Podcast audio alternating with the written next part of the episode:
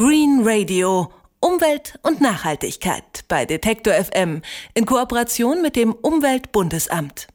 Schönen guten Tag. Guten Tag. Zunächst einmal die Frage, was heißt Geoengineering und was ist das Innovative daran? Ja, Geoengineering oder wir sagen inzwischen eher Climate Engineering bezeichnet großskalige, gezielte Eingriffe in das Klimasystem, um einige Folgen der menschengemachten Klimaänderung zu kompensieren oder abzuschwächen. Und das heißt, im Unterschied zur bisherigen CO2-Emission wäre Climate Engineering eine Methode, zu versuchen, das, das Klima gezielt zu steuern. Das betrifft die ganze Erde. Und bisher wird es auch überhaupt nicht gemacht, aber es gibt halt viele Ideen, um da so einen letzten Rettungsanker zu haben, die Folgen der Klimaänderung doch einigermaßen erträglich zu gestalten. Denn bisher sieht man eben keinen großen Effekt aller Bemühungen, CO2-Emissionen zu reduzieren. Woran liegt das Ihrer Meinung nach? Das wir bisher nicht sehen. Das liegt daran, dass einfach die fossilen Brennstoffe so wahnsinnig billig sind und äh, wir alle ganz bequem Auto fahren, fliegen, heizen und auch das ganze Wirtschaftswachstum mit, mit Energieverbrauch und äh, zusammenhängt. Und auch in Deutschland steigt der CO2-Ausstoß weiter an, weil wir jetzt eben von der Kernkraftwerk zur Kohleenergie gehen.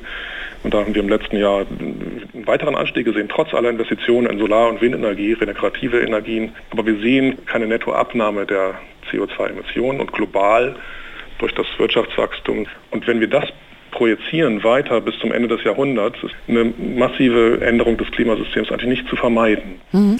Das ist ja etwas, was relativ bekannt ist. Wie sehen denn die Lösungsansätze des Geoengineering konkret aus? Ja, es gibt bisher ganz große Zahl von Ideen, die wir ganz grob in zwei Kategorien einteilen können. Eine Kategorie beschäftigt sich damit, die Erderwärmung, was ja ein, ein Hauptsymptom des CO2 ist, abzuschwächen oder zu verlangsamen. Und da sind die Ideen, dass man einfach einen Teil der Sonnenstrahlung, die ja letztlich die Erde erwärmt, draußen hält. Und da gibt es verschiedene Methoden. Man könnte eben Farbe von Wolken oder die Fläche von Wolken verändern. Und das sind halt eben natürliche Analogien, die man hergenommen hat, um darüber weiter nachzudenken, könnten wir gezielt das Klima manipulieren, um eben die Erwärmung etwas zu kontrollieren. Die zweite große Kategorie, die bisher vorgeschlagen wurde, beschäftigt sich daher nicht so sehr mit den Symptomen, sondern mit der Ursache, wirklich das CO2 rauszufiltern aus der Atmosphäre. Und das ist jetzt vor allen Dingen im dritten Sachstandbericht des, des Weltklimarats angesprochen worden. Und da gibt es verschiedene Verfahren. Man könnte Bäume nehmen, die, die filtern ja auch CO2 raus. Und müsst aber immer aufpassen, dass das CO2 rausfiltern, was durch Photosynthese ja geschieht. Also dass die Bäume wachsen aus der Luft raus, das Holz wird da aus der Luft raus gebildet und dann zieht CO2, macht daraus wieder Biomasse. Man müsste eben verhindern, dass diese Biomasse verfault und damit wieder CO2 freisetzt. Man könnte es auf Land machen, man könnte es auch im Ozean machen, den Ozean düngen, dort Photosynthese anregen. Es gibt sehr viele Vorschläge, die aber eben alle nicht großskalig ausprobiert sind. Mhm. Nach dem aktuellen Bericht des Weltklimarats kann das 2-Grad-Ziel grundsätzlich noch erreicht werden. Auch zu vertretbaren Kosten heißt es. Wie sehr baut der Bericht dabei auf das Geoengineering? Also dieses Zwei-Grad-Ziel erreichen, das könnte man komplett ohne Geoengineering äh, schaffen. Man müsste halt das Energiesystem vor allen Dingen äh, massiv umkrempeln und das müsste man sehr schnell machen in den nächsten Jahrzehnten. Wenn wir jetzt noch 20, 30 Jahre so weitermachen wie bisher, auch weiter so Wirtschaftswachstum haben, dann wäre der Zug dann irgendwann abgefahren. Das heißt, es ist jetzt wirklich Handlungsbedarf. Wir müssen jetzt umstellen, wir müssen jetzt Emissionen vermeiden und vor allem den weiteren Anstieg von Emissionen vermeiden. Also wir müssen jetzt entscheiden, was für Infrastruktur bauen wir, was für Kraftwerke, wie machen wir Stromerzeugung. Und diese Weichen können wir jetzt stellen. Aber es ist nicht zu spät. Wir können es jetzt tatsächlich nach allem, was wir wissen, schaffen, ohne Geoengineering. Und das ist jetzt ein Problem vielleicht, warum wird jetzt Climate Engineering immer stärker politisch ins Spiel gebracht? Und das ist natürlich auch eine, eine Arbeit von Lobbyisten, von Gruppen, die die Eigeninteressen verfolgen, nämlich wirtschaftliche Interessen und auch vielleicht Bequemlichkeit, mhm. dass, dass wir sagen, wir müssen uns gar nicht groß ändern, wir können weitermachen. Irgendwann finden die Ingenieure ganz tolle Sachen und die retten dann die Welt. Mhm. Also es ist eher eine trügerische Hoffnung, die auf dem Geoengineering ruht. Bisher würde ich sagen, ja. Wir können auch nicht ausschließen, dass vielleicht doch eine Methode funktioniert. Bisher ist die Wissenschaft verzweifelt. Wir sehen eben nicht, dass sich groß was ändert. Wir sehen den Umbau des Energiesystems in kleinen Schritten, aber das wird längst nicht ausreichen, so wie es bisher gemacht wird.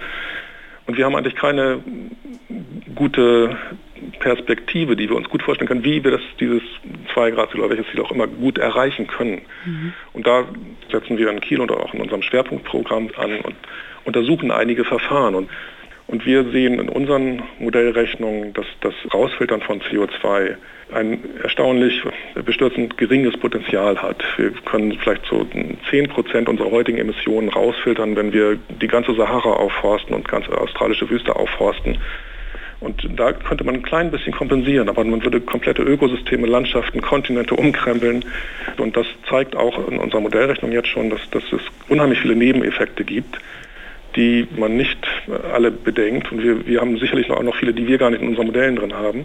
Eben das bei Aufforstung, es insgesamt wärmer werden kann. Mhm. Dass wir den Wasserkreislauf verändern, dass wir, wenn wir Grundwasser unter der Sahara hochpumpen, zum Beispiel einen Meeresanspiegelanstieg von, von noch weiteren 15 Zentimetern bis zum Ende des Jahrhunderts hätten. Und das sind viele Nebenfolgen, die auch natürlich große Kreise der Erdbevölkerung betreffen würden. Und dann entstehen halt sehr schnell soziale oder politische Konflikte, die dann dieses ganze Climate Engineering aus meiner Sicht kaum noch steuerbar machen. Mhm. Und dann ist die Frage, ja. Ja, das ist vielleicht ein ganz gutes Stichwort. Sie koordinieren ja eine Forschungsgruppe zu den Risiken des Geoengineering. Sie hatten einige jetzt schon benannt und jetzt auch soziale und äh, politische Faktoren angesprochen. Gehören die zu den Risiken, die Sie auch erforschen? Ja, die erforschen wir mit und das sind vielleicht sogar die größten Risiken. Denn was, was passiert, wenn ein Land entscheidet, wir forsten jetzt die Wüste auf, einen, einen Kontinent auf, äh, ist bisher ja gar nicht verboten. Und äh, bei solchen Methoden gibt es halt schnell Möglichkeit von Konflikten. Der Niederschlag wird sich verändern oder es tritt irgendwo anders eine Dürre ein. Die Ursachen kann man vielleicht gar nicht immer genau nachweisen, aber allein der Verdacht reicht ja schon für Spannung. Und das ist eine Aktivität unserer Forschung auch zu untersuchen, kann man sowas überhaupt beherrschen? Kann man äh, Institutionen schaffen, die nachher Schiedsrichter hm. sind. Vielleicht ist auch die Frage, ob sich das überhaupt in solchen Modellen simulieren lässt, oder? Richtig, das ist auch ein großes Problem. Man müsste alle Entscheidungen ja auf der Basis von Modellen treffen. Man kann das gar nicht ausprobieren. Das ist ja so groß, dass es die ganze Erde betrifft. Das heißt, wir können keinen richtigen Test machen. Jeder Test wäre schon eine großskalige Manipulation des Klimasystems. Und wenn das schief läuft, haben wir sofort auch beim Test eben das, das ganze Problem am Hals. Ist es vielleicht auch zu komplex? Ja, es ist, natürlich die, die, maximale Komplexität. Wir haben das gesamte äh, Klimasystem, die gesamte Erde, die, die großskalig manipuliert werden würde. Und die Frage ist, kann, kann man Kipppunkte erreichen, in denen dann das Klimasystem in einen komplett anderen Zustand switcht? Oder kann man vielleicht doch langsam wieder aussteigen, wenn, wenn man sieht, da läuft was schief? Und das alles wissen wir nicht so genau. Es ist nicht ganz auszuschließen, dass man das auch global machen könnte. Aber man braucht halt, glaube ich, sehr stabile politische Systeme und äh, so, so ein Weltsicherheitsrat, den gibt es. Aber ansonsten ist es nicht so wahnsinnig viel, was da im Moment richtig stabil erscheint, was man oh, eben ein, äh, dafür benutzen könnte. Mhm. Andreas Oschlies ist Professor am Geomar Helmholtz Zentrum für Ozeanforschung in Kiel und erforscht die Möglichkeiten und Risiken des Geoengineering. Vielen Dank für das Gespräch. Ja, ich danke Ihnen. Green Radio. Umwelt und Nachhaltigkeit bei Detektor FM in Kooperation mit dem Umweltbundesamt.